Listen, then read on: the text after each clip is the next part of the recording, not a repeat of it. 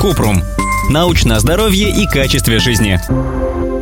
Моя мама упала, поскользнувшись на льду, и получила сотрясение. Какой уход ей нужен? Какие есть рекомендации по реабилитации и стоит ли опасаться серьезных последствий для здоровья? Кратко. Обычно после сотрясения головного мозга человек восстанавливается без серьезных последствий для здоровья. Врачи рекомендуют пить обезболивающие при головной боли и избегать физических и умственных нагрузок. А когда состояние начинает улучшаться, можно постепенно возвращаться к работе и физической активности. Если после сотрясения беспокоит сильная головная боль, судороги, рвота, нужно вызвать скорую помощь или обратиться в травмпункт.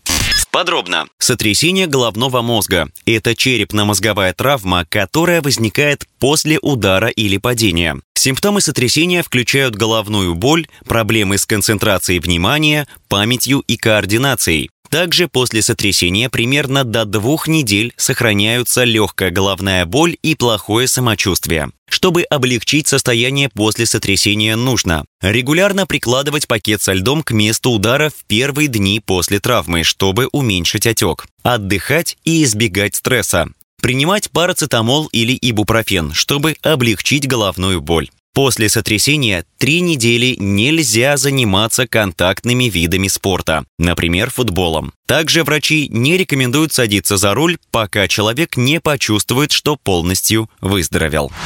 Ссылки на источники в описании подкаста. Подписывайтесь на подкаст Купрум, ставьте звездочки, оставляйте комментарии и заглядывайте на наш сайт kuprum.media. Еще больше проверенной медицины в нашем подкасте без шапки. Врачи и ученые, которым мы доверяем, отвечают на самые каверзные вопросы о здоровье. До встречи!